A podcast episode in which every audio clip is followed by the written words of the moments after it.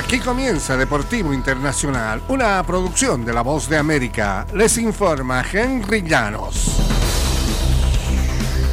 En el baloncesto de la NBA, Zach Levine anotó 39 puntos. De Mar del Rosan añadió 23 ante su equipo anterior y los Bulls de Chicago se sobrepusieron a un déficit de 19 unidades para vencer 109-105 a los Raptors de Toronto en un partido del mini torneo del repechaje.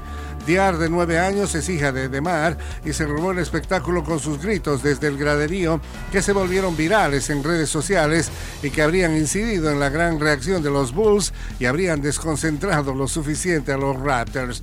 Los Bulls visitarán el viernes al Heat de Miami por la oportunidad de obtener el octavo puesto de la conferencia este, en los playoffs de conseguirlo, chocarían en la primera ronda de la postemporada ante Giannis Antetokounmpo y los Bucks de Milwaukee.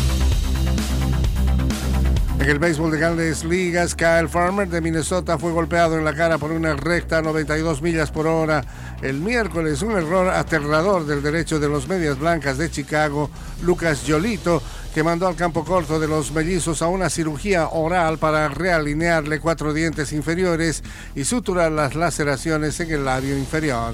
El manager Rocco Valdelli dijo que el diagnóstico inicial no reveló fractura después de que el lanzamiento de Yolito se cerró y noqueó a Farmer en la cuarta entrada. Inmediatamente Yolito se colocó las manos en la cabeza y bajó del montículo para caminar preocupado hacia Farmer, quien yacía atendido de bruces, y así permaneció unos minutos mientras era atendido. Eventualmente, Farmer se reincorporó con asistencia y caminó lentamente rumbo a la caseta con una toalla presionada sobre su rostro y la cabeza agachada.